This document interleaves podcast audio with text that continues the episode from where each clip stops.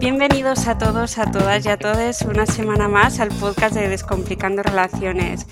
Hoy tengo a dos invitados muy especiales, eh, seguramente muchos de vosotros los conozcáis. Eh, tengo el placer de estar con Bambú y con Whispers. Hola chicos, ¿qué tal? Hola. Hola, hola. Nada, mucho gusto estar aquí. Eh, la verdad es que, bueno, todo el tema de relaciones es algo que, bueno, nos ha rondado mucho así las mentes y, nuestros corazones desde que nos conocemos y, la nuestra, pues bueno, es una relación peculiar, ¿no? Por cómo empezó y cómo se ha ido desarrollando. Así que, bueno, estamos encantados de estar aquí a, transmitir nuestro sentir. Qué guay. El placer es todo mío. Pues bueno, explicarme un poco cómo ha sido, o sea, cómo os conocisteis y cómo empezó vuestra relación y cómo es ahora. Bueno, pues nos conocimos, bueno, yo seguía Bambú y nos conocimos porque le puse un comentario en un reel que subió así como muy erótico y ponía como, ¿qué ponías? Como algo de veganismo. sí, bueno, me estaba comiendo una sandía y la sandía pues le había dado una forma así eh, vaginal, ¿no? Y entonces pues me la estaba comiendo pues de forma erótica eh, y puse algo así como vegan life, ¿no? Y entonces, pues, ella lo vio que, era vegetariana y, me comentó algo así como, oye, pues tal vez debiera pensarme el, pasarme al veganismo, ¿no?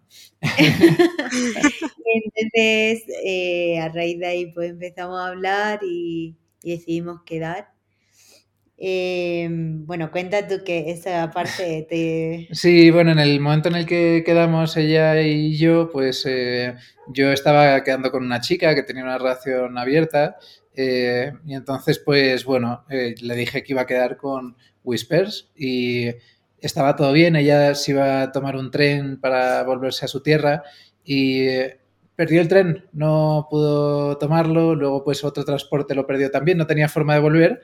Y le dije, oye, pues tal vez podamos quedar los tres. Eh, con ella, pues no había tenido ninguna relación sexual así con, con más personas pero sí que nuestra relación era abierta. Entonces, bueno, pues se lo sí, propuse. tenido? ¿Con ella? Jolín. Eh, Has tenido una orgía. Ah, con. ¿Ella estaba? Claro. Así, Acabas de tener un lapsus mental. ah, ciertamente, ciertamente, sí. Con ella Yo no estaba. Ella no estaba, no. Pero me lo contaron. Sí, sí, sí. No, ciertamente, sí. Eh, mi memoria me falla. Pero sí, tuve, sí, hicimos alguna orgía y la verdad es que, bueno, pues eh, en este caso, eh, desde luego lo que no nos planteábamos era el iniciar una relación eh, de tres, ¿no? Pero así se dio. lo cierto es que quedamos los tres y, bueno. Me lo comentó, yo estaba en ese momento, la verdad es que estaba muy libre, estaba muy feliz soltera, disfrutando también, ¿no? Pero bueno, dije, ¿por qué no? a ver qué tal la experiencia, ¿no? ahí a la experiencia. Y bueno, pues lo cierto es que eh, si hablamos del componente sexual, eh, fue algo muy, muy divertido, muy erótico, muy distinto. Nos lo pasamos eh, fenomenal en ese primer encuentro que tuvimos los tres. Y, y, a mí eso es algo que me parece maravilloso del poder tener un encuentro con más personas, porque sexualmente pues es, es divertido, ¿no? Y te experimentas. Entonces, bueno, pues eh, por eso para mí en estos encuentros que he tenido así con más personas, pues los he disfrutado. Eh, pero lo cierto es que, bueno, pues eh, desde el primer momento en el que conectamos ella y yo, pues fueron para palabras de esta tercera persona, ¿no? Que nos vio y dijo, wow, que cómo me gusta veros juntos, qué, qué bonito encuentro, ¿no? Y lo cierto es que se dio algo muy especial, conectamos a, a un nivel... Aunque no fue al principio. Al principio nosotros decíamos, nosotros juntos nunca, o sea, como no. Nos veíamos así como los dos, así como con... Muy independiente, muy fuerte. ¿no? Sí, con personalidades así como fuertes, ¿no? Puede ser así como, pues sí, como muy independientes, ¿no? Pero eh, se fue dando poco a poco. Lo cierto es que nos gustó mucho estar los tres, luego pues volvimos a quedar, estuvimos viajando en furgoneta, eh, los tres, que fue un viaje así loquísimo, una furgo muy pequeña. La verdad que nos lo pasamos muy bien.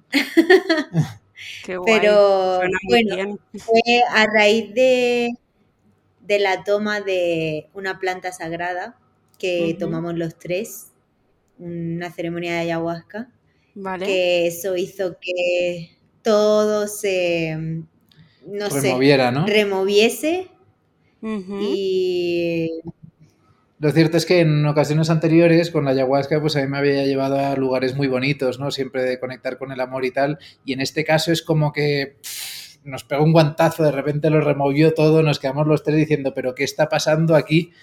Y, bueno, lloramos muchísimo, eh, no sabíamos qué, iba a ser de nuestro futuro, porque por un lado queríamos irnos en bici, por otro estábamos viendo si nos... No en bici a recorrer el mundo, los tres.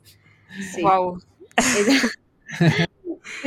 Y claro, era un plan muy loco, teníamos dos teníais como muchos planes y, muchas ideas, pero ¿qué, fue lo que en la ceremonia os cambió tanto?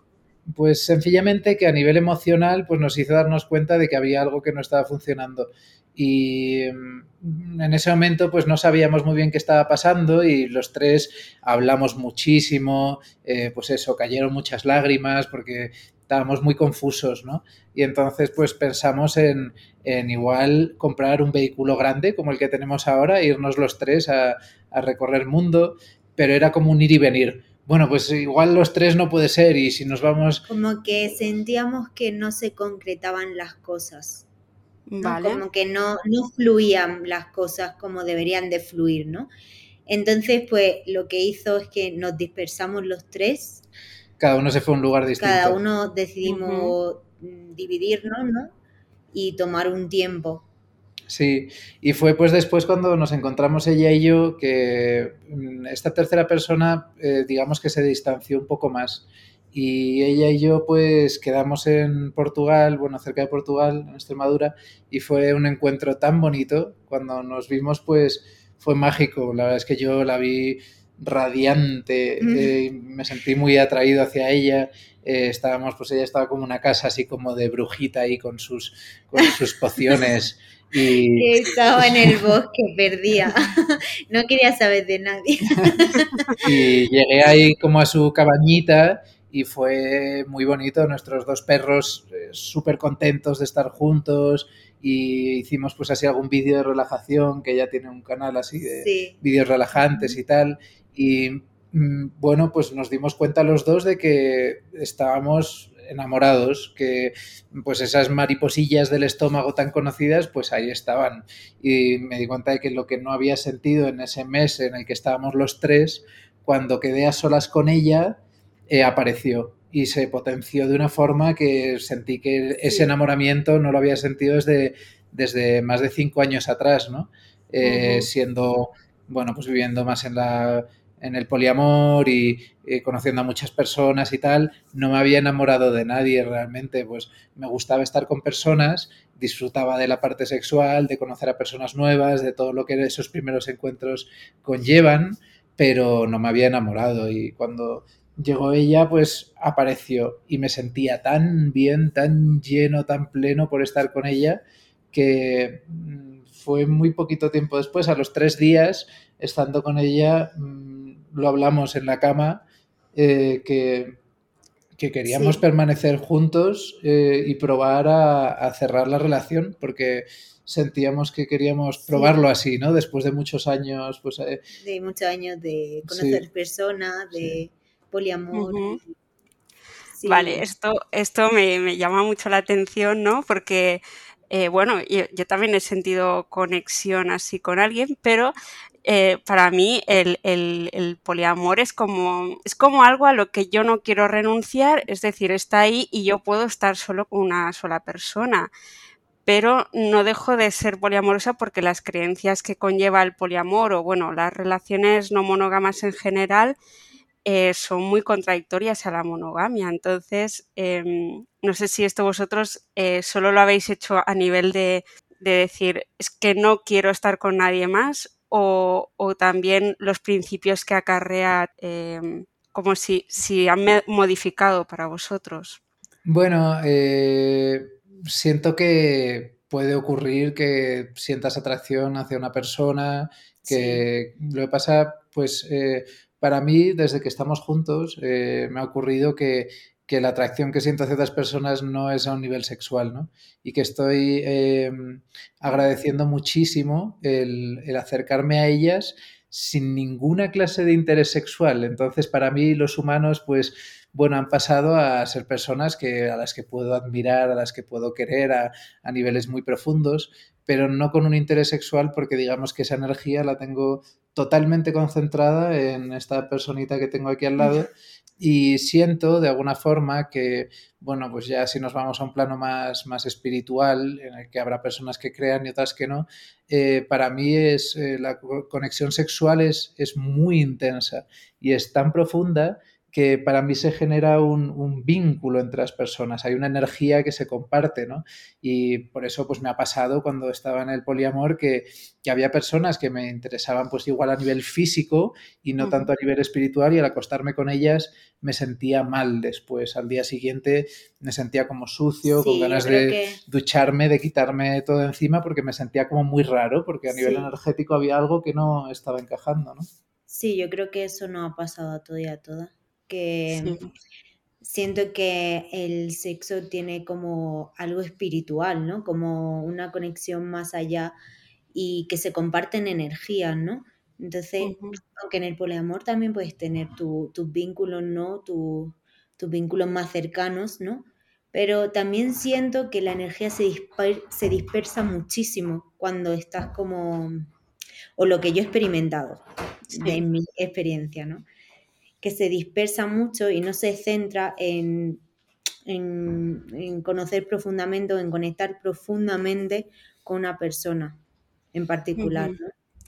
Siento. Sí, luego creo que cuando se mete una persona entre medias, pues yo ahora mismo con una relación que tengo que la siento tan valiosa, que tenemos pues una criatura en su vientre que está pues a punto de llegar a nuestras vidas, eh, sé que hay personas poliamorosas que pueden mantener perfectamente, bueno, pueden tener un, hijo, una hija, hijos y bueno, pues... Eh, educarlos perfectamente, ¿no?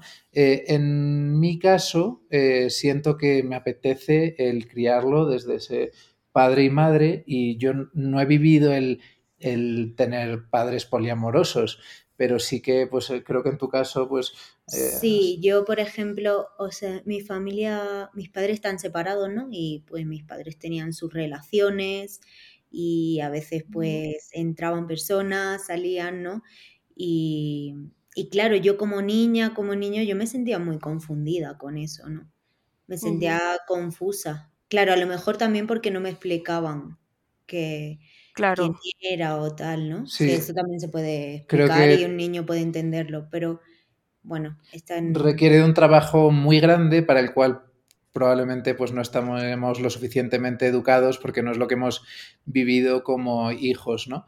Entonces, pues igual estamos un poco más atados a lo convencional, pero creo que es lo que sabemos hacer y yo desde luego pues tengo muchas ganas de concentrar mi energía en ella y en nuestra hija, ¿no? Entonces, digamos que no siento una necesidad imperante de, acostarme con otras personas. Y además, bueno, en, en realidad nosotros somos monógamos, pero, mm, o sea, también conversamos mucho y él es libre y yo soy libre, aunque tengamos este acuerdo, ¿no? Esta, este, este, bueno, sí, este acuerdo, ¿no? Pero que en cualquier momento se pueden hablar las cosas, en cualquier momento podemos conversar y también somos libres de elegir eh, si queremos estar con esta persona o no, conmigo o con él, todos los días. Entonces no elegimos todos los días. Claro. Eh, y bueno, pues eh, abiertamente hablamos de, del sexo, si tenemos pues alguna carencia, que es lo que siento que a veces pues una relación monógama pues puede haber, ¿no? Que tengas apetencia de, variedad, ¿no? O que te pueda pasar que te apetezca pues eh, acostarte con otra persona de un cuerpo distinto, una relación sexual distinta, pues es comprensible, eso se puede hablar perfectamente, ¿no? A mí en mi caso, pues desde luego en los dos años que llevamos juntos no me ha ocurrido, pero creo que también vengo una trayectoria de acostarme con tantas personas y muchas de ellas que prácticamente ni me, ni me apetecía, que creo que ya conozco bastante lo que eso supone y ahora mismo pues no lo necesito. Creo que eso pues también es gracias a haber experimentado mucho en un pasado, ¿no? Eh, esta noche he tenido un sueño, mm, no sé si se podría llamar erótico, pero ha sido un sueño rarísimo que, que me... Yo siempre escribo mis sueños por las mañanas, tengo mi diario de sueños y, y los, los, suelo comentar con ella, ¿no? Y hoy pues me he ido a acostar con otra persona y se me ha hecho rarísimo y volvía con ella y decía, pero ¿por qué me ha acostado con...? Porque yo te había dicho de abrir la relación en el sueño. Ah. ¿Era premonitorio? no. bueno, nunca se sabe, ¿no? Como decís, estáis un poco dispuestos a, a cambiar eso, ¿no? Ahora lo que sentís es esto, pero nunca se sabe en un futuro. De lo que habéis dicho, he estado aquí anotando un par de cosillas que me han eh, surgido y es que, em, claro, dentro del poliamor muchas veces se habla eh, mucho de la conexión sexual, de las relaciones sexuales, pero eh, se habla poco de las afectivas, únicamente afectivas sin, sin sexo. Cuando, Bambú, tú me has dicho, sí, es que yo ahora estoy conociendo a gente por la que no siento atracción sexual, pero que me aportan otras cosas, eh, ahí yo he visto eh, también amor hacia las otras personas, obviamente, pero sin querer involucrarte a nivel sexual. Cosa que también esto se habla muy poco, por ejemplo, con personas asexuales. Pueden ser asexuales y poliamorosas y relacionarse únicamente desde el ámbito eh, afectivo. Entonces, bueno, lo dejo ahí abierto porque a lo mejor seguís teniendo una relación poliamorosa, pero únicamente sexual con, con Whisper, ¿no? Y luego, eh, por otro lado, eh, lo que has dicho, Whispers, de que tus padres están separados y que siempre han, venido, eh, han entrado personas a tu vida y tú te sentías confundida, creo que también eso viene de que como sociedad no estamos, solo normalizamos lo que son las relaciones monógamas. Entonces, yo sí que he visto y he vivido con, eh, sobre todo lo, he visto en persona porque convivía con una, una, familia poliamorosa en que en realidad todo se vivía de una forma muy, muy normalizada.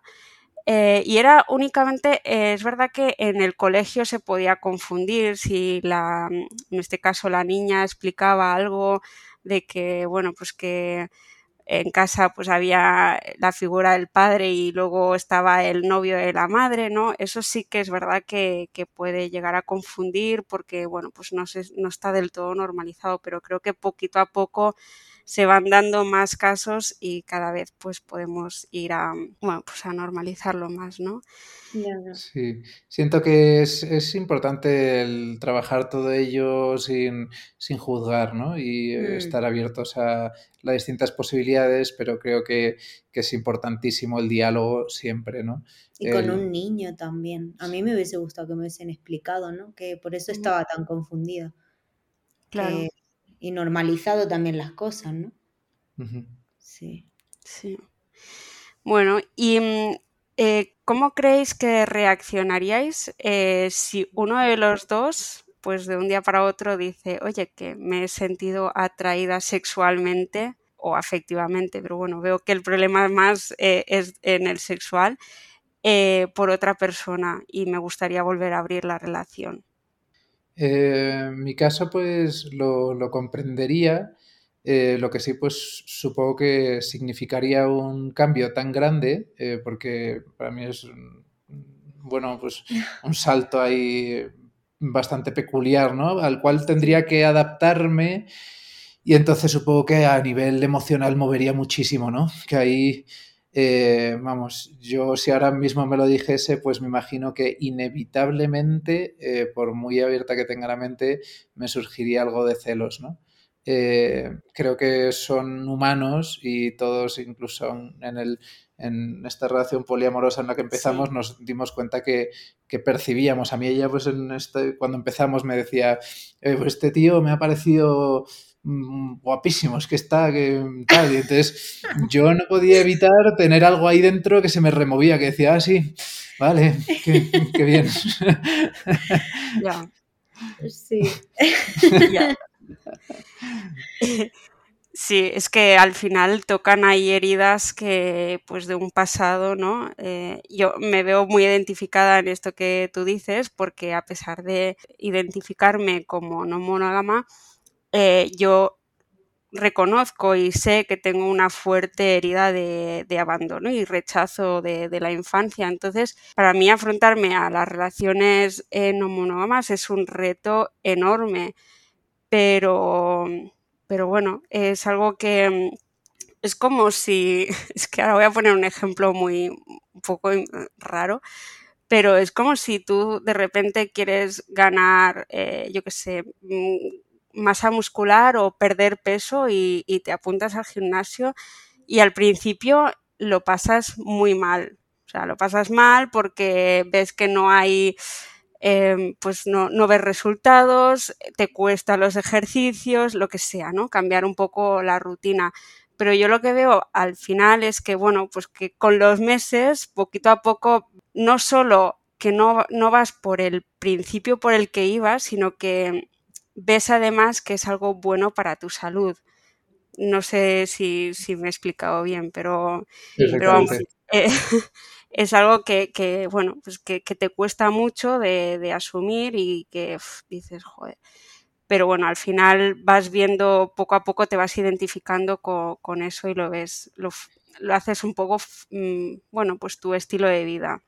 Sí, a mí desde luego me, parece que el poliamor, eh, algo que tiene de muy saludable es que si, si se puede llevar de esa forma eh, es sana y irlo trabajando, pues eh, lo que estás trabajando en paralelo es el desapego, ¿no?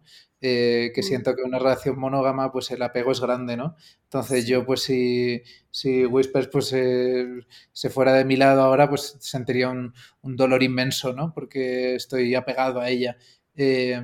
Entonces, bueno, pues eh, creo que, eso es uno de los grandes pros ¿no? que tiene el poliamor. Eh, eh, entonces, bueno, ¿tú a ti cómo te sentarías si yo te dijese que voy a abrir la relación? Pues también como tú, o sea, lo sentiría así. Lo que yo no sé si yo, o sea, si yo estaría con más personas. O sea, es porque no, yo soy como más selectiva, ¿no? También en el o sea, que me cuesta más abrirme a las personas, ¿no? Me cuesta eh, tener eh, relación, una relación o una relación sexual, que me cuesta, ¿no? Entonces, eh, bueno, pues todo sería hablarlo también. Aunque sí, claro que, sentiría celos, es normal, humano, pero tendría que trabajarlo. Al final creo que es yo creo que cuando abres la relación y sobre todo, bueno, pues vosotros sería como volver a abrir la relación, es enfrentarte otra vez a todos esos miedos y, luchar contra ellos, ¿no? claro.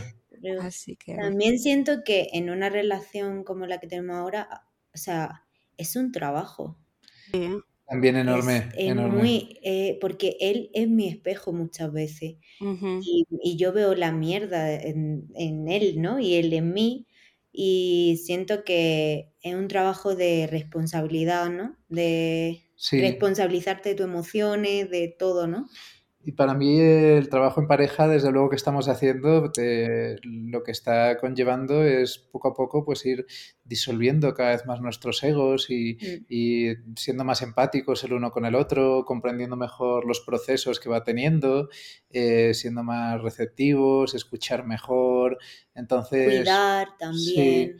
Y luego pues también eh, no hemos hablado de la parte sexual, que siento que también hay un progreso, ¿no? Eh, pues está el, tantra, que es una práctica eh, muy bonita en la cual pues, se puede llegar a avanzar mucho y es pues al final el llegar a conectar con la divinidad que tenemos cada uno dentro y el tantra pues normalmente para llegar a avanzar en ello pues se hace, se hace con una pareja, ¿no? Cuando se hace con varias yo creo que es es complejo, ¿no? Tal cual lo tengo yo entendido, pues es de esta forma y para mí, pues la, relación sexual me encanta tenerla con ella y siempre, pues vamos aprendiendo cosas nuevas y conociendo mejor el cuerpo del otro, entonces... Y a eh, nosotros mismos, o sea, es como, es bonito también, ¿no? Es ir evolucionando, creciendo juntos, conociéndonos cada vez más profundo, ¿no? Quitando capas. Pues sí. Sí, sí.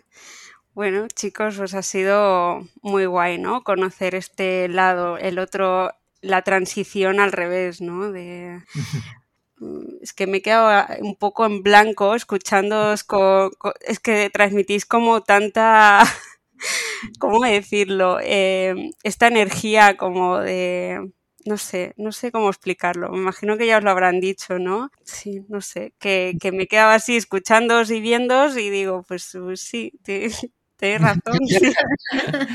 bueno, así, así eh, todo puede funcionar. Yo siento que, bueno, pues hemos llegado a un lado en el que a nosotros pues, nos está yendo bien de esta forma y, y bueno, también hay eh, momentos así críticos, pues ahora con la gestación, pues tiene eh, momentos que emocionalmente son, son complicados, pues por ella, pues todo el tema hormonal y para mí ese trabajo de, y también estoy como muy queriendo formar el nido, ¿no? Y es como, ay, que necesitamos economía y tenemos que formar todo ahí bien y, quiero que todo les vamos generando ahí nuestra casa, eh, haciendo reformas y tal y estamos ahí pues los dos con mucho, mucho trabajo interno, ¿no? Entonces, bueno, pues...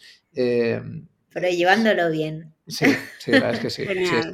Sí, y ahora os viene pues una nueva época en vuestra vida que para los dos es algo nuevo y, ¿Quién no iba a decir nosotros?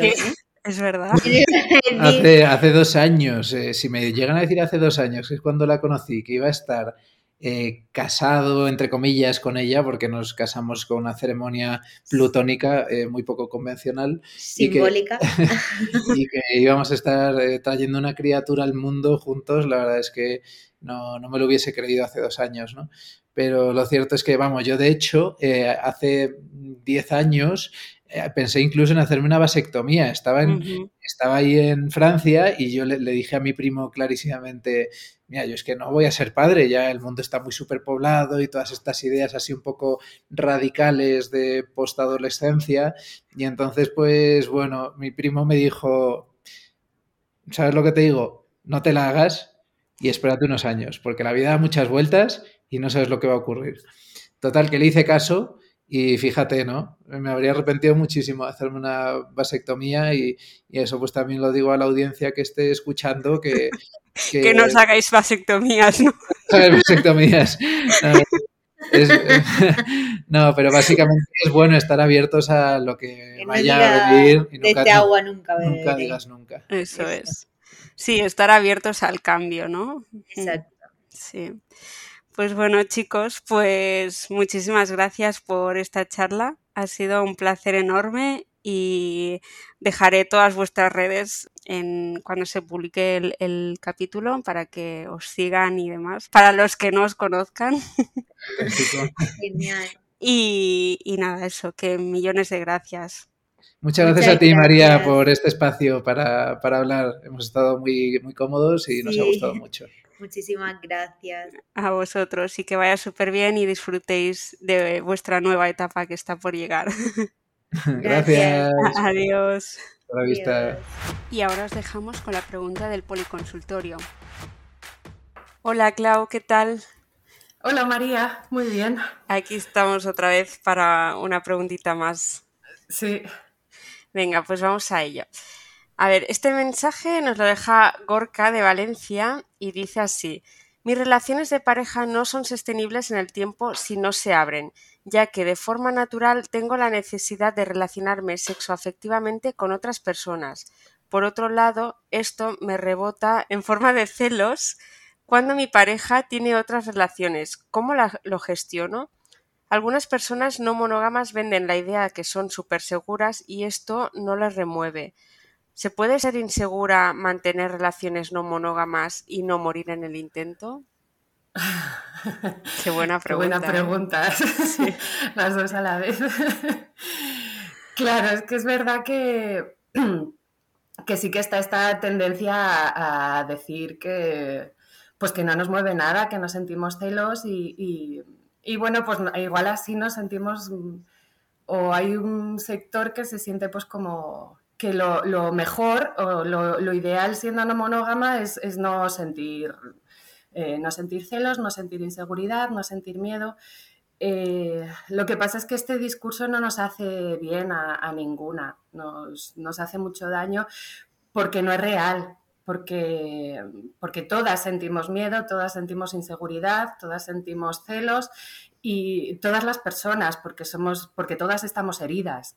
Entonces, si, si interactuamos unas con otras, se nos van a mover esas heridas y vamos a, a, sentir esas, eh, esas emociones que, nos generan displacer, ¿no? Que son, y, esto pasa igual en personas monógamas que no monógamas. Eh, quizá hay, momentos vitales en los que te sientes más segura o vínculos en los que te sientes más segura, eh, pero todas sentimos inseguridad y todas sentimos miedo y todas sentimos eh, rabia y, esto no se puede evitar.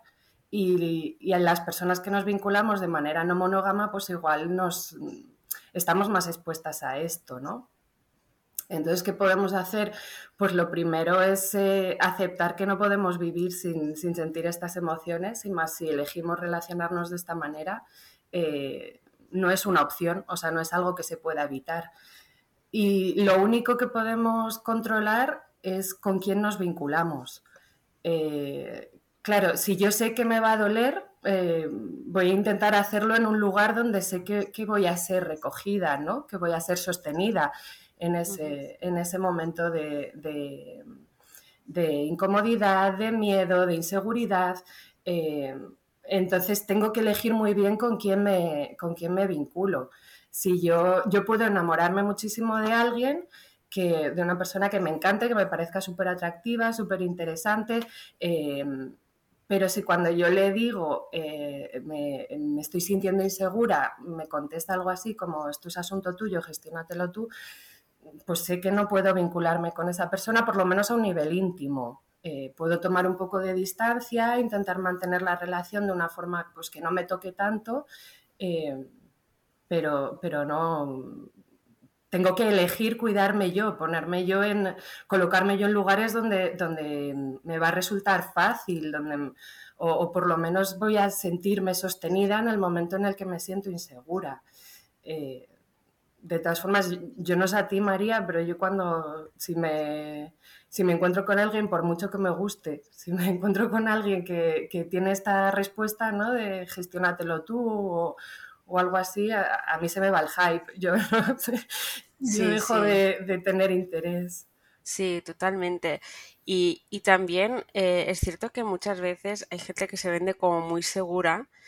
Eh, aquí una servidora al principio de todo esto. Sí, yo, también, ¿eh? Sí, sí. Y, luego me, me, descubrí súper, mega insegura. Además, me vino muy bien entrar en el mundo de, de las no monogamias por, darme cuenta de las muchas inseguridades que tengo y enfrentarlas cada día. Es que es un, reto y a mí la verdad que me ayuda muchísimo el mostrarme vulnerable, es decir, que, eso no, no, me, no me eche para atrás, ¿no? Em, entonces, bueno, si tú encuentras una persona que parece muy segura, pero luego la conoces, seguramente encuentres ahí inseguridades y, puedas también aprender de las inseguridades de la otra persona. Quiero decir que es algo mutuo.